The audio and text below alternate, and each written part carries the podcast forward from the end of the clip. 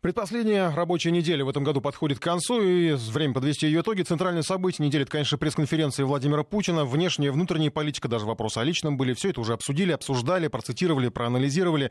В зависимости, конечно, от статуса и качества издания или канала, предпочтение отдавали тем или иным вопросам и темам. И центральной темы, конечно, это все-таки Украина, отношения с Западом, в частности, США, экономическая ситуация в России и мире. К первым двум темам еще вернемся, в том числе гонки вооружения. О вооружениях тоже говорили много. А по поводу экономики надо посмотреть на самое начало пресс пресс-конференции, там, где после цифр и статистики президент объяснял, к чему нужно стремиться на государственном уровне, какова цель и нацпроектов, и работы правительства, и, в принципе, любых реформ. Это попадание в высшую лигу экономики. Нам, нам нужно, понимаете, нам что нужно сделать? Нам нужно войти в другую лигу экономик. И не только по объему. Я думаю, что э, занять пятое место по объемам – это вполне по силам. У нас в одно время мы и занимали пятое место по объему экономики по паритету покупательной способности. Э, и мы, мы сделаем, я думаю, это. Да? Но нам нужно в другую лигу войти по качеству экономики. Вот на это и нацелен наш национальный проект. Другая лига, высшая лига, что это такое?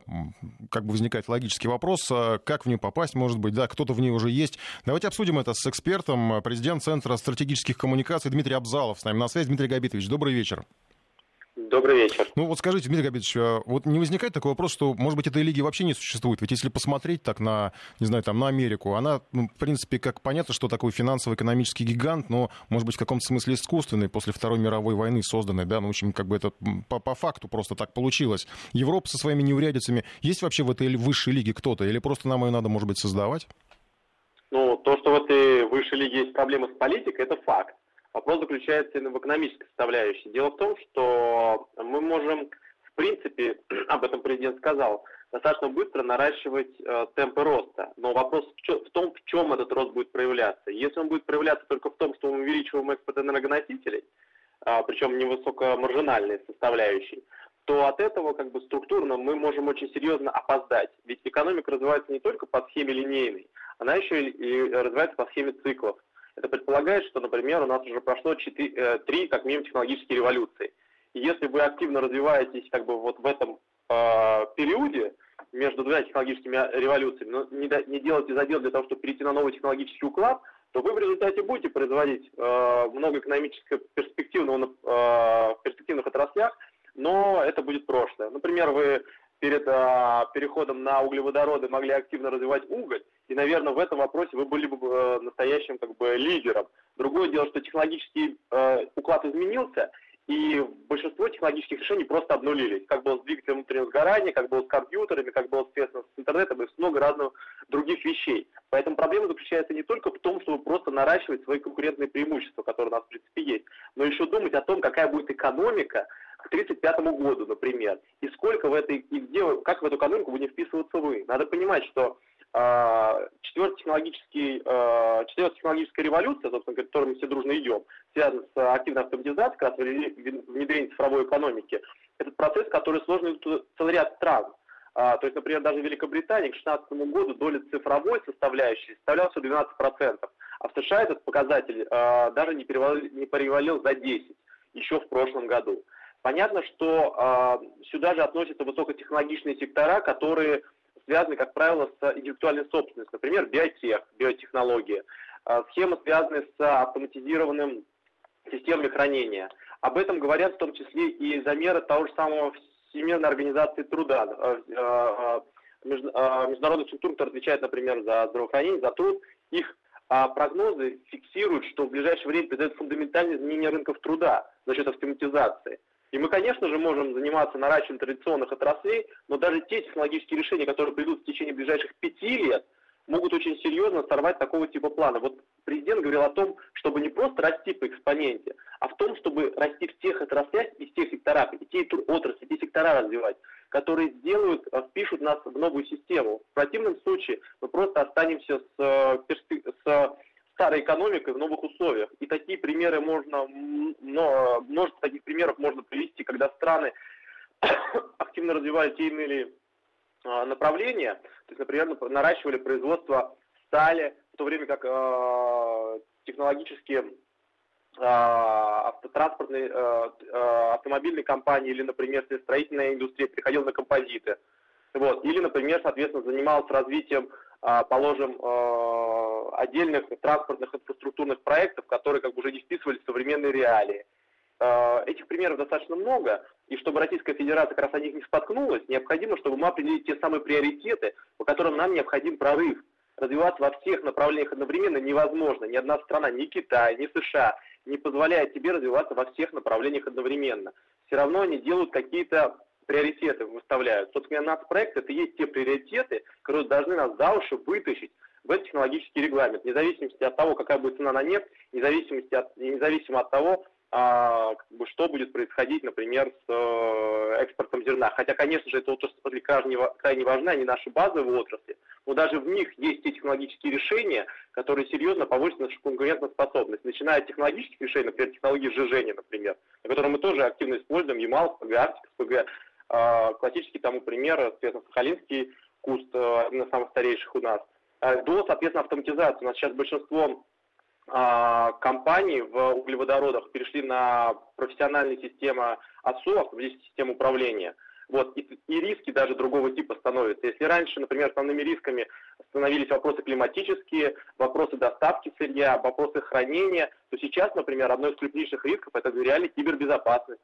Уже есть примеры атаки на такого типа объекты э, и промышленный шпионаж такого типа, типа э, за объектами такого типа. То есть на самом деле даже риски а, меняются в этих отраслях, которые казались бы наиболее консервативными, наиболее традиционными. Дмитрий, а подскажите, вот вы говорили о примерах, ну, в основном о негативных, да, как не надо поступать, как другим странам. А есть какие-то позитивные примеры? Ну, так вот когда-то было принято, да, мы всегда смотрели там то на Америку, то на кого-то. Или у нас какой-то свой исключительный путь должен быть в, этой, в этом подъеме?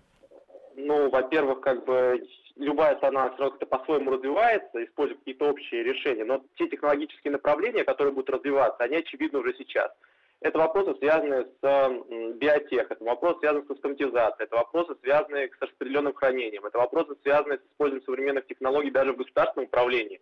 То есть то, что мы там реально разрабатываем э, системы современные, сетевые для там, вопросов, например, реестра, это вообще инновационное решение. То есть в мире как бы такие единичные случаи, когда это реально используется. Я напоминаю, что за всю историю, например, а избирательных кампаний в последнее время только в Западной Вирджинии единственный был случай, когда использовали систему, например, э, соответственно, криптосетей, ну, распределенных, естественно, а, для того, чтобы верифицировать как бы использовать его в технологии голосования. Это единственный случай. Вот, это при всем при том, что в будущем даже в госуправлении эти решения будут очень серьезными. Примеров можно массу привести положительных, например. То же самое Южная Корея. Южная Корея, которая, а, а, так называемый азиатский тигр, который начинала, между прочим, государственных компаний, Идео, Samsung, это все были государственные компании, так называемые Чоболи, вот, которые как бы достаточно интенсивно развивались, и именно их активная поддержка Южной Кореи сделала из этой страны, которая вообще небольшое с точки зрения территориальной составляющей представляет государство, а, лидера в международном сегменте, причем достаточно как бы широкого спектра, начиная там от производства Э, судов, я напоминаю, что они вертолетоносцы строят, вот, и заканчивая там вопросами, связанными с э, автотранспортными средствами. А, вот именно эти сферы необходимо определить. Собственно говоря, Южная Корея как бы сделала такого типа э, решения. Вторым очень важным аспектом является международная кооперация, потому что практически прорывов самостоятельно здесь делать крайне сложно. Даже американцы, которые имея, обладают одним из самых серьезных финансовых ресурсов, все равно кооперируются – в современных технологиях, например, там, даже с Китаем, с Индией, с Европейским Союзом. То есть самостоятельные прорывы здесь очень крайне маловероятны, потому что это высокотехнологичные отрасли. То есть, например, классическим примером является сотовая связь. Сотовая связь поколения 5G сейчас активно развивает Huawei. А, и американские коллеги все время мешают это сделать в последнее время, и скандал с этим связан, на самом деле, арест в Канаде. Вот, но китайские партнеры здесь активно работают с Российской Федерацией, есть тестовые решения, и, например, с Европейским Союзом. То есть на самом деле, с одной стороны, как бы это идет очень серьезный э, совместный эффект, а с другой стороны, это позволяет двигать целые отрасли. Вот кооперация внешняя здесь крайне важна, и поэтому нам здесь надо искать очень э, важных партнеров, потому что самостоятельно делать сложно. И третий момент очень важный, это, конечно же, а, регионы, как ни парадоксально. У нас очень много разных отличных инициатив и прекрасных э, предложений упираются в региональные особенности. Классическим примером является там история как бы губернатора, который вообще ничего не понимает в, например, современных каналах коммуникации, вот, и поэтому не совсем долго не мог понять, а в чем как бы преимущество создания, например, там северных ба- сервисных баз у себя, положим, на старых объектах, которые были фактически закрыты.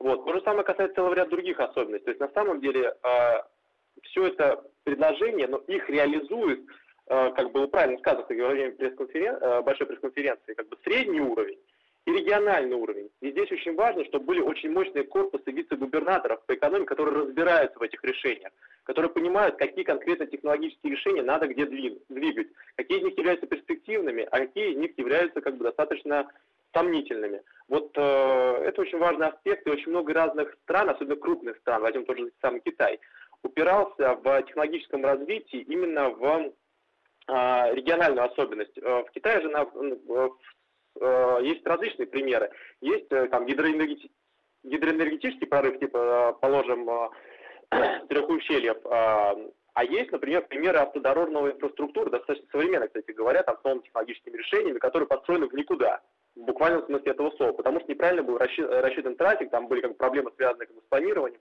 То есть на самом деле региональная составляющая, то есть реальная земля, на которой реализуются эти проекты, это очень важный фактор. Поэтому помимо стратегического планирования долгосрочного, необходимы конкретные механизмы реализации. Сейчас у нас появились а, непосредственно национальные проекты. Очень бы хотелось бы все-таки э, привинтить к ним технологические карты, то есть э, развитие технологий перспективных. Вот. И, соответственно, хотелось бы видеть все-таки конкретные дорожные карты, причем в преломлении субъектов Российской Федерации чтобы просто было понятно, что, кто за что конкретно и как отвечает и по как, какому времени. И, и четвертый, последний момент заключается в том, что все страны, которые занимаются высокотехнологичным развитием, пытаются прорваться в этот клуб, они сначала должны заниматься внутренним спросом. Если вы не работаете с внутренним рынком, на внешний рынок вы не выйдете. Большинство стран, даже экспортно ориентированных, сначала пытаются реализовывать те или иные инновационные решения на своем рынке. Берем Китай. Сначала он тестировал сети 5G у себя, а потом начал активно как бы реализовывать их э, на внешнем контуре. То же самое касается, например, и американских коллег, которые сначала как бы работали в своем рынке, а потом выходили на внешний. То же самое касается Российской Федерации. Необходимо, чтобы госкомпании, чтобы, соответственно, э, региональные органы исполнительной власти были заинтересованы в внедрении современных технологических решений. Потому что этот рынок крайне важен для крупных компаний, инновационных, которые, получая этот рынок, могут серьезно работать на внешний. Спасибо большое. Дмитрий Габитов, президент Центра стратегических коммуникаций. Вот о тех э, шагах, о тех каких-то ориентирах, э, которые должны вывести Россию в высшую, ввести Россию в высшую лигу э, экономики. Ну, еще одна центральная тема пресс-конференции — это Украина. Ну, тут уж просто такова реаль, таковы реалии. И эта тема тоже завязана, кстати, на взаимоотношениях с Западом, поскольку именно Запад отыгрывает выгодные ему сценарии в этом государстве. Ну, еще Украина, наверное, наглядный пример искаженной реальности, когда существуют две параллельные информационные линии, никак не пересекающиеся друг с другом. Вот, например, есть вопрос журналиста Цымбалюка, который спрашивал о страданиях населения Донбасса. И неудивительно, что вопрос был поставлен так, что подразумевал ответственность России за эти страдания. Но это типичный пример выворачивания ситуации. Правда, на такие вопросы довольно легко отвечать, но даже задавать их, наверное, все-таки не имеет смысла, потому что простое напоминание о блокаде Донбасса, об обстрелах указывает на виновника страданий людей. Кстати, меткое замечание. А на Украине люди живут лучше, чем на Донбассе, там, где наступила европейская демократия. Ну, понятно, что Цымбалюк все это прослушал, выслушал, но не услышал. Он, кстати, продолжил чуть позже в своем духе, уже на эфире программы «60 минут» у наших коллег. Ему что-то пытался объяснить донецкий политолог Владимир Корнилов, причем приведя абстрактную аналогию. Но и тут вряд ли Цымбалюк что-то понял, потому что все время перебивал. Слушайте, вот то, что вы задали вопрос, вот вы знаете, если бы я вышел к Порошенко и спросил, господин Порошенко, ваши люди живут все хуже и хуже, а и являются рабами Америки вы бы посмеялись бы над этим и посчитали бы это Дело примитивным в том, что Донбасс вопросом. контролирует так вот, знаете, Российская Роман, Федерация. Знаете, вы сегодня и оккупант несет ответственность вопрос. за оккупированную Именно территорию. вопрос. И вы сами и только что сказали, отвечу, что и Россия вам там платит Причем за все. И платит теперь, слишком и мало. отмечено Если вы туда вами, пришли, вами, а, тогда а, вам, должны... Помашите, Вас не перебивали? там пантомимы. Вы же там пантомимы устраиваете, это. помашите. Что нельзя перебивать, помашите. Я ему сказал. Вот, так вот, Роман, я к чему? Вот э, вы что предлагаете? Да, Украина, как вам верно ответил президент России, перекрыла, заблокировала границу ДНР и ЛНР. Не поступают туда медикаменты, пенсии, социальное обеспечение никакое, продукты, э, все что угодно. Вы перекрыли это. Вы сейчас хотите перекрыть и ту границу. Что дальше? Донбассу станет легче жить после этого? Коллеги. Или вам чхать на народ Донбасса? Потому что своим вы на самом деле его уже не считаете. Владимир Владимирович, как, давайте, кстати, Донбасс не считает нам. вас уже своей страной. скоро, После да. Ну, вот продолжение э, это- этого, я не, не могу назвать это диалогом, потому что, в принципе, э, это все отсутствие понимания и попытки задать вопрос не ради получения ответа, а ради того, чтобы просто отметиться где-то там в чьих-то э, агит-ведомостях. И это показывает невозможность нормального диалога с нынешней киевской властью, о, том- о чем, кстати, ну, неоднократно, в том числе на пресс-конференции, говорил президент России. Никто ничего не слышит, разве что вот услышали, наверное, фразу, я думаю, что в нее там многие постарались сцепиться, что Россия продолжит помогать Донбассу. И, конечно же, интерпретирует ее в своем изуверском стиле. Ну, к примеру, Пятый канал Украины. Несколько цитат, которые просто по следам э, высказывания президента России. Кремль в очередной раз продемонстрировал свою неприязнь и враждебность к Петру Порошенко как президенту Украины. Э, Вот так восприняли высказывание российского президента. Далее. Путин явно рассчитывает на приход к власти других политиков, которые были бы более сговорчивыми, готовыми поступиться национальными интересами. Это все, я повторяю, Пятый канал продолжает. Дальше, конечно, вообще Москва сует в нос во внутриполитические дела большинства европейских стран. Тут уже, конечно, сказать нечего, потому что если совать нос в украинские дела, наверное, его можно только испачкать. А, Еще цитата. «Сегодня мы снова увидели совпадение между заявлениями президента и риторикой многих украинских оппозиционеров».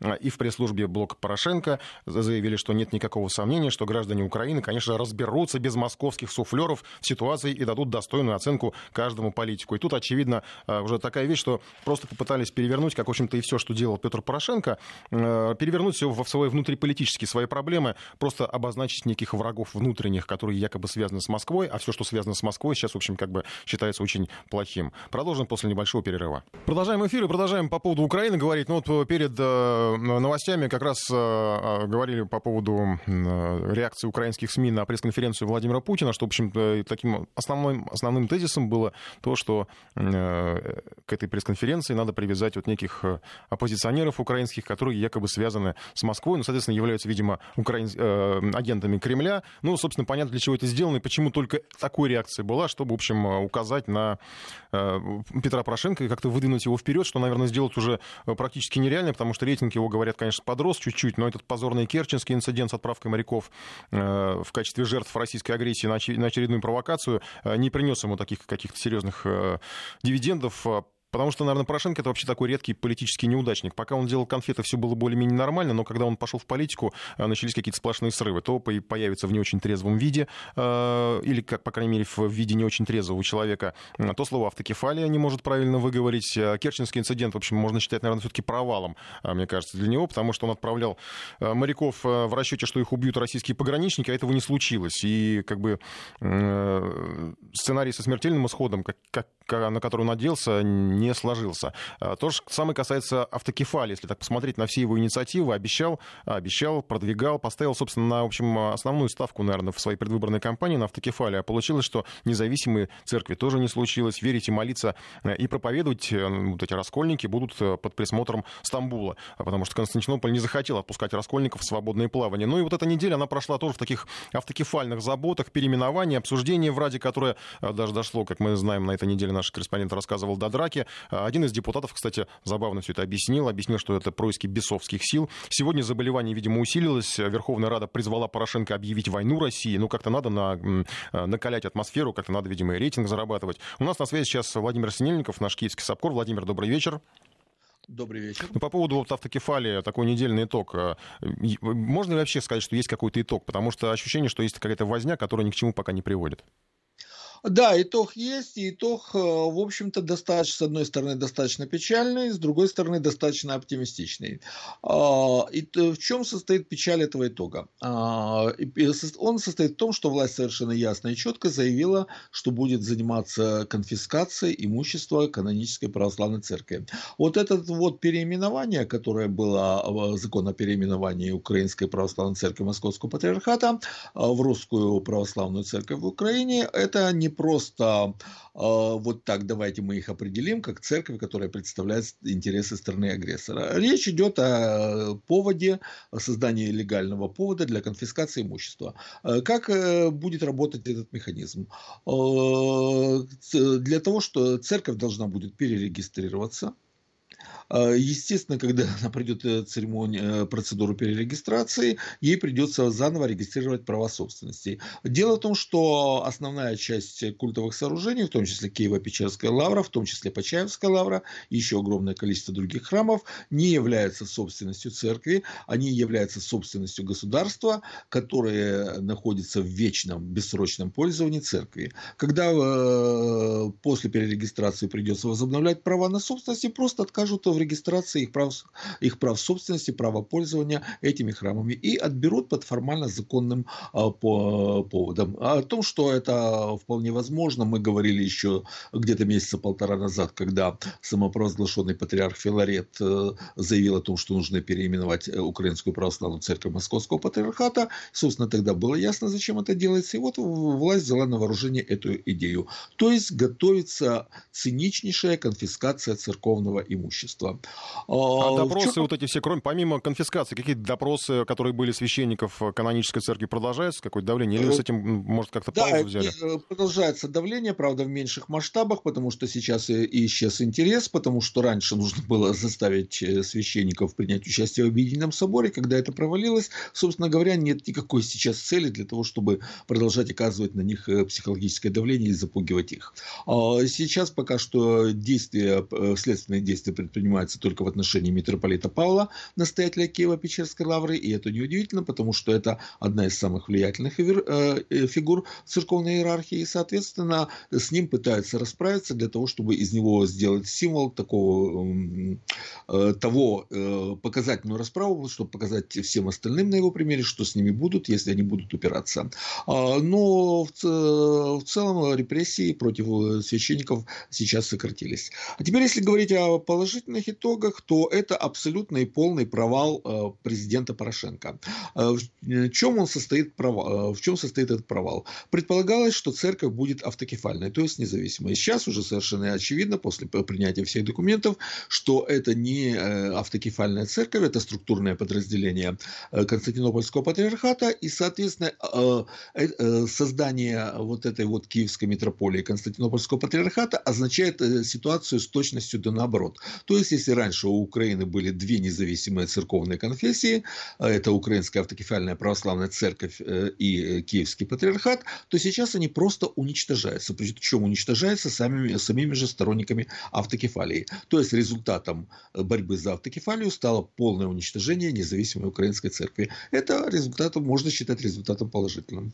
Угу. Сегодня, э, что касается провокации, которые, как вот говорили в Москве, в МИДе, в частности, намечена на конец э, декабря, сегодня вот в Раде а, попросили Порошенко объявить войну. А, сам Порошенко рассказал, что покупает у Франции, ну, не он лично, я думаю, покупает, а там бюджет государственной Франции вертолеты, они будут патрулировать Азовское Черное море. Это вот э, все как расцениваете? Это та самая вот прогнозируемая провокация или что-то иное? Да, то, э, вы понимаете, тут есть достаточно сложная ситуация, потому что а, воздействуют разные силы. С одной стороны, есть интерес Порошенко, которому нужна военная провокация, причем жесткая военная провокация э, с большим количеством э, человеческих жертв, для того, чтобы ввести военное положение. Но если бы все зависело от Порошенко, эта провокация бы уже, уже состоялась. Потому сейчас и Порошенко, и его сторонники Верховной Раде все делают для того, чтобы это состоялось. Но есть еще и интерес Запада. Ну, прекрасно известно, что Порошенко это всего лишь марионетка, э, как и все э, украинские политики про западной ориентации, и он ничего не предпринимает никаких серьезных шагов, если не получает инструкций, и в данном случае из Вашингтона. А вопрос в том, а зачем это нужно Вашингтону? То есть, если бы Вашингтон решил, что такая провокация нужна, и дал бы санкцию Порошенко, она уже бы состоялась. В настоящий момент пока что позиция Вашингтона не определена, и поэтому э, прогнозировать в данном случае действия официального Киева крайне трудно, но вероятность военной провокации, причем очень жесткой военной провокации, весьма вероятно. Владимир, последний вопрос. Вот мы уже про Цымбалюка тут говорили. Роман, да, если не ошибаюсь, его зовут, журналист, который здесь у нас работает, украинский, который, в общем, достаточно так резко часто выступает, понятно, в защиту там киевского режима. Вот его там как-то вообще замечают, отмечают, может быть, как вот, ну, вроде бы как с позиции э, украинского режима, такие смелые слова говорит. Э, ну, давайте различать понятие глупость и смелость. Это разные вещи. Э, э, Цымбалюк действительно фигура заметная, о нем знают практически все, хотя бы потому, что его тиражируют украинские официозные масс-медиа, но я бы не сказал, что отношение к нему однозначное. Украина расколота, расколота ментально и политически, и, соответственно, реакция на заявление Цымбалюка зависит от политической ориентации и ментальной ориентации тех людей, которые пишут комменты. Некоторые говорят, что вот правильно, молодец, какой смелый, как он там всем показал. Ну, другие э, в отношении него ну, высказывают разную степень э, отрицательной оценки, от порицания, ну, как себя так можно вести, это в конце концов просто хамство. Ну, а некоторые э, используют в отношении него абсолютно нецензурную лексику, которую я сейчас не хочу повторять. То есть Цымбалюк это такая противоречивая фигура, которая вызывает абсолютно разные разную реакцию в разных слоях общества.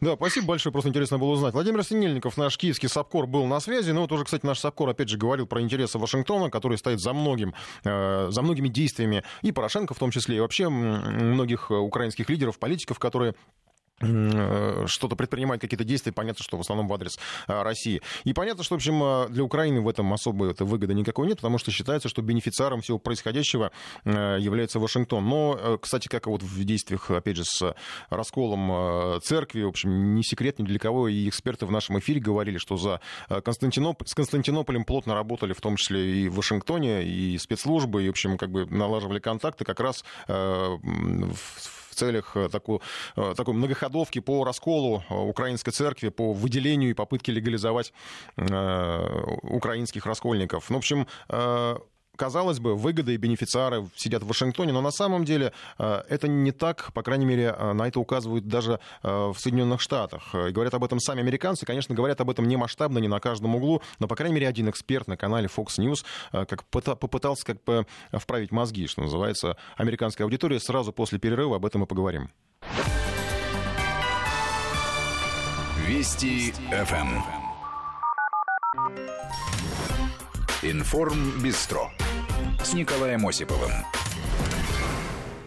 Ну итак, Стивен Коэн, эксперт по России, рассказал аудитории, что за все время так называемого Russia Гейта, вот даже такое определение появилось, Russia Гейт, Штаты понесли колоссальные потери. Отношения с Москвой испорчены, подорвано доверие к институтам власти, государственным органам, и вся эта возня против Трампа частично парализовала его как президента. И это, конечно, тоже не на пользу Америки. Вот сейчас цитата от этого э, эксперта Стивена Коэна, который, я напомню, выступил на канале Fox News. «Ваши дети, мои внуки и историки Э, их поколение, оглядываясь на эту ужасную эпоху, э, будут спрашивать, кто это начал, почему это получило такую поддержку и почему нанесло такой ущерб. Ну и правда, кто-то уже помнит, кто все это начал и по какому поводу. И не надо, наверное, рассказывать, что все это из-за Крыма или там из-за Скрипалей или из-за допингового скандала, потому что это все поводы, но не причины. И стоит ли, наверное, сравнивать голосование э, в Крыму о воссоединении с Россией с вторжением в Ирак и другие ближневосточные страны с разгромом Югославии и выделением Косово в некое подобие государства и что самое жуткое в американской политике, Стивен Коин абсолютно прав, когда ситуация нагнетается до атмосферы холодной войны, а все прекрасно понимают, что именно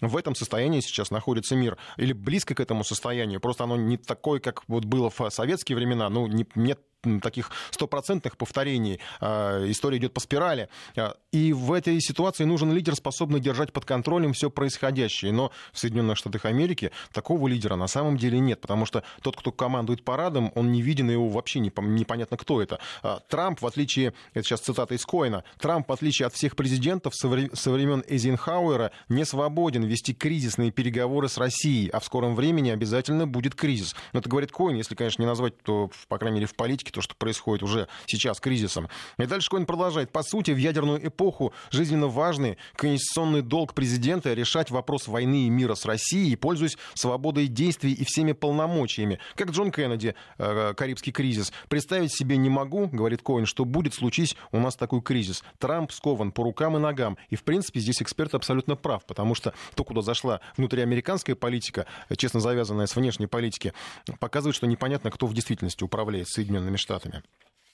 Э, сейчас э, до новостей мы, наверное, все-таки обсудим наши российские и в каком смысле предновогодние темы, э, потребительские, потому что сегодня пришли сообщения, что наконец-то таксисты подняли цены, расценки в несколько раз. К большой политике мы еще вернемся в следующем часе. Поговорим, кстати, о холодной войне. Итак, таксисты подняли расценки в несколько раз. Москвичи жалуются, что приходится платить за поездку в 2-3 раза больше, чем неделю назад. Таксопарки, ну, традиционно объясняют, что двойной счетчик это там и корпоративы, и какие-то праздники, и спрос просто большой, и вообще есть ездить трудно, потому что много, много пробок. Наверное, можно их понять, потому что действительно праздники — это всегда повод для кого-то заработать. Поэтому я предлагаю опрос в нашем приложении Вести ФМ, эм, а, в ваших смартфонах, планшетах, у кого установлено. Голосуйте. Справедливо ли переплачивать за такси в праздники? Потому что многим это не нравится, а кто-то, может быть, и согласен. И я почему ставлю так вопрос? Сейчас я открываю голосование.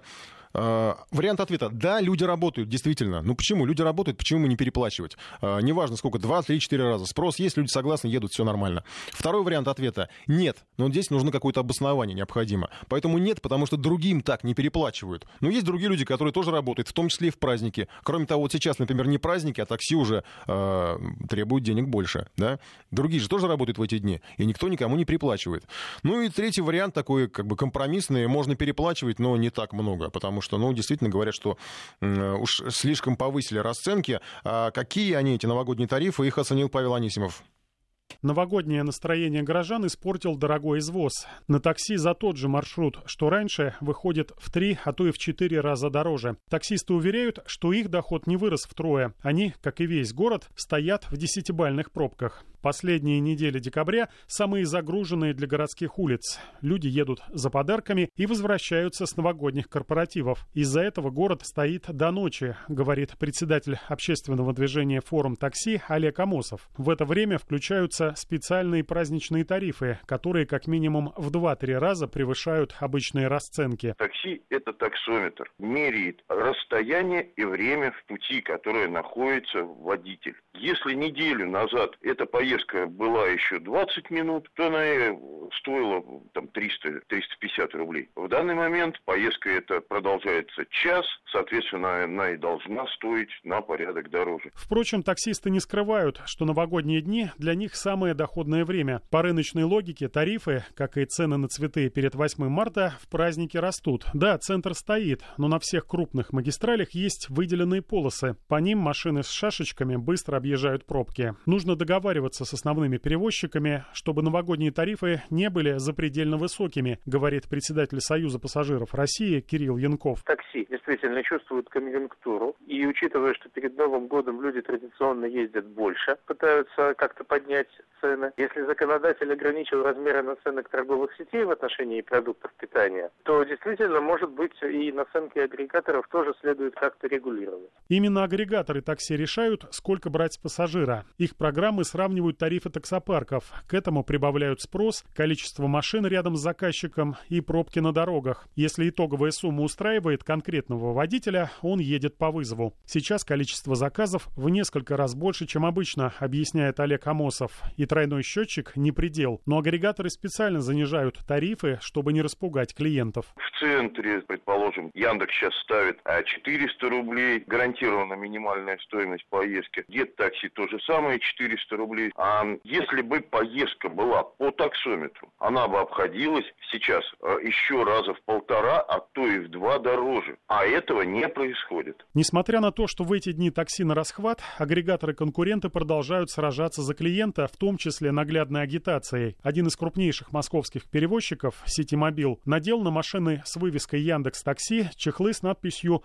«Уехал на Ситимобил, вышло дешевле». Правда, потом оказалось, что под подкрывалом спрятаны такси самой компании-провокатора. С боем курантов все таксисты повышают тарифы еще в несколько раз. В это время самый большой спрос и самый дорогой извоз. Люди мотаются по городу, разъезжаются по гостям и потом возвращаются домой. Причем агрегаторы включают максимальный тариф на все праздники, отмечает Олег Амосов. Обычно в саму новогоднюю ночь поездка стоит примерно в 2-3 раза дороже, а 1 числа в полтора. До 9 января просто стоят ночные тарифы. Все компании такси заинтересовывают водителя, чтобы он не со своей семьей, не со своими детьми дома за праздничным столом встречал Новый год, а выходил на работу. Иначе, если цены не поднимать, водители просто не выйдут. Не дай бог пропустил бокал вина, и все, и количество э, водителей сокращается. В этом году таксисты не ждут всплеска заказов в новогоднюю ночь. Она выпадает с понедельника на вторник. Россияне начнут отмечать с субботы и к первому числу многие устанут. Но расценки на такси вряд ли серьезно упадут. И у горожан будет вопрос, а стоит ли делать заказ или лучше дождаться общественного транспорта. Павел Анисимов, Вести ФМ. Ну, вот таксисты, которые нас сейчас слышат, наверное, скрипят зубами в обиде, потому что считают, что их несправедливо, упрекают в желании заработать. Пассажиры тоже, наверное, недовольны. Есть э, возможность обсудить. 232-1559, код Москвы 495. Э, есть, позвоните, обсудим это в прямом эфире э, до новостей. И пишут нам уже слушатели, что таксисты, я не буду говорить, как их называют, чтобы никого не обижать, но говорят, что сейчас в приложении где-то есть такая функция, когда таксист закрывает приложение, открывает его на новом устройстве, и приложение автоматически пересчитывает стоимость поездки в два раза больше. Может, с кем-то такое было, я вот не встречал. Ну, странная какая-то схема, может, действительно кто-то так жульничает. А, пишут нам, что переплачивать это нормально. У нас в эти дни тоже расценки поднимают, но переплата не должна быть в 3-4 раза больше нормальной. Алексей, здравствуйте. Здравствуйте, Алексей, Москва. А, ну, я вот э, хотел устраиваться в такси, когда остался без работы, но увидев э, те расценки, которые там, по которым возят, и то, что получается, сказать, в плане заработка, я ушел в доставку. Uh-huh. Сейчас работаю в доставке, где платят больше, как ни странно.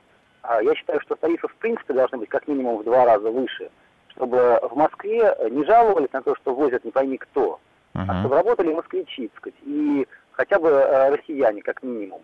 Uh-huh. А всех, кто так сказать, э, здесь у нас отбирает рабочие места, просто выгнать отсюда к чертовой матери. Ну что ж, Но за это вы, не, платить. вы не первый, кто, кто озвучит это мнение. Спасибо, да, спасибо вам за звонок. Очень большие пробки, поэтому дороже. Объясняет там, видимо, ну, видимо, таксист, наверное. Ничего необычного. Каждый год одно и то же. Возмущение людей. Я считаю, что все правильно, иначе не будет машины, люди будут по часу, э, видимо, ждать такси. Я вот помню старые времена, когда еще не было агрегаторов. Э, да, автоматически поднималась в два раза стоимость у, у операторов, которые там принимали у служб заказа такси, но не в 3-4, как сейчас. Э, я, конечно, понимаю, что людям надо зарабатывать, но, допустим, автобус же не поднимает цены вот в празднике, да, на в 2, 3, 4 раза. Евгений, здравствуйте. Добрый день. Да, я тоже считаю, что не стоит поднимать в 3-4 раза. В 2 можно, но это максимум. А так на 50% обычные процентки поднимаются за выходные дни. Угу. Если я по сам руководителю, вот, допустим, начальник подчиненным за выходные на 50% от зарплаты, да. Понятно, а, да, надо как рынок люди... переполнен, много таджиков, и это все вот влечет, все хотят срубить свои деньги, чтобы потом сидеть спокойно. Да, понятно. Как, в общем, 8 марта торговцы цветами, видимо, да. да, спасибо, да спасибо да. вам за звонок. Я, правда, за таджиков вступлюсь, там не только таджики. У нас такси, по-моему, это самая многонациональная профессия. То есть там кого только можно, э, кого только не встретишь. Еще возможность звонок. Ленар, здравствуйте. Наверное, последний звонок у нас уже будет. Ленар, здравствуйте. А, Андрей, здравствуйте, Андрей. Здравствуйте.